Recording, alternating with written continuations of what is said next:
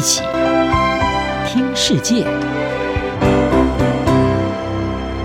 欢迎来到一起听世界，请听一下中央广播电台的国际专题报道。今天要报道的是，矽谷银行崩盘，中国加紧金融监控，师出有名。美国第十六大银行矽谷银行因为增资失败，又遭到客户挤兑，在短短四十八小时内轰然倒下。美国监管机构为了避免恐慌蔓延，迅速接手控管，并由财政部、联邦存款保险公司和联邦准备理事会联手稳定市场。为避免矽谷银行事件波及其他金融机构，引发更广大的效应，美国监管机构也勒令另外两家向加密货币放贷的商业银行关门，希望能够止血停损。尽管如此，西谷银行倒闭仍造成二零零八年金融海啸以来最大的银行危机隐忧。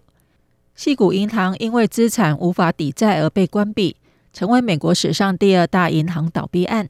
引爆对潜在系统性灾难的忧心。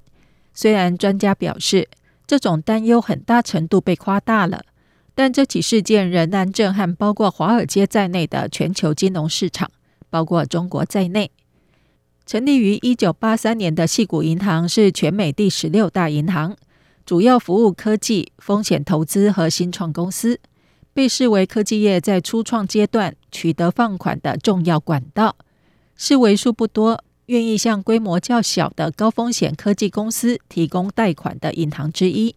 协力管理咨询有限公司的中国简报指出，细谷银行关闭为科技和金融领域带来了冲击波。引发对危机更广泛蔓延的忧心。为了安定市场，中国客户通报对这家银行的铺险有限。然而，矽谷银行不知倒地，仍然切断了中国企业家和科技新创公司的一个重要资金来源。如今，他们筹集海外资金的选择将会更少。根据这份中国简报，矽谷银行是愿意和可变利益实体结构企业合作的银行之一。中国企业利用这种离岸实体结构，寻求筹集外资或在海外上市，从而规避了海外集资和上市的限制。因此，矽谷银行倒闭意味着中国企业启动项目的选择越来越少，新创企业的融资管道也变少。对于不容易在大银行开户，但又不敢贸然选择新形态小银行的新创企业来说，老字号的矽谷银行具有吸引力。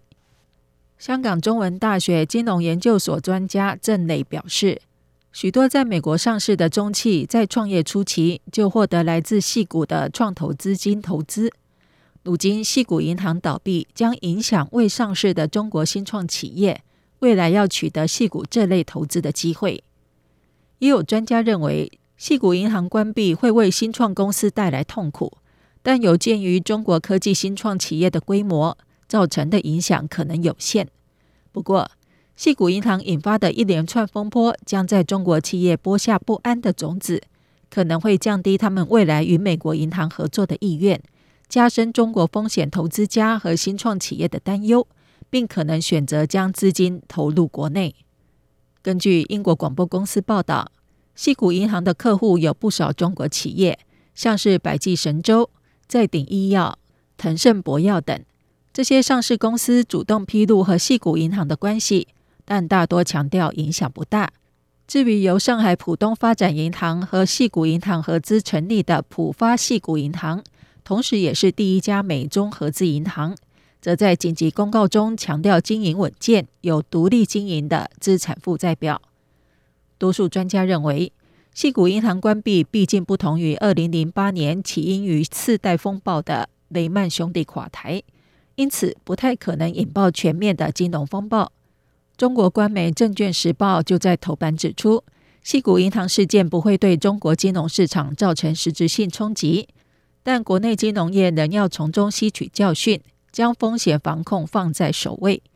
这符合中国国家主席习近平最近在全国人民代表大会宣布的进一步控制金融体系措施，包括组建国家金融监督管理总局。负责监管中国四百兆人民币的金融体系在内，在中国经济失去曾有的活力、地方政府因为严格的防控清零政策耗尽财物，加上地产市场崩溃等弊病丛生之际，习近平正在加大对中国的金融监控，赋予亲信对金融和银行政策更直接的权利。而矽谷银行倒闭，在中共趁机加强风险防控之际，也可能成为习近平加大力道对金融和银行监管大权一把抓的借口。以上专题由吴宁康编辑播报，谢谢收听。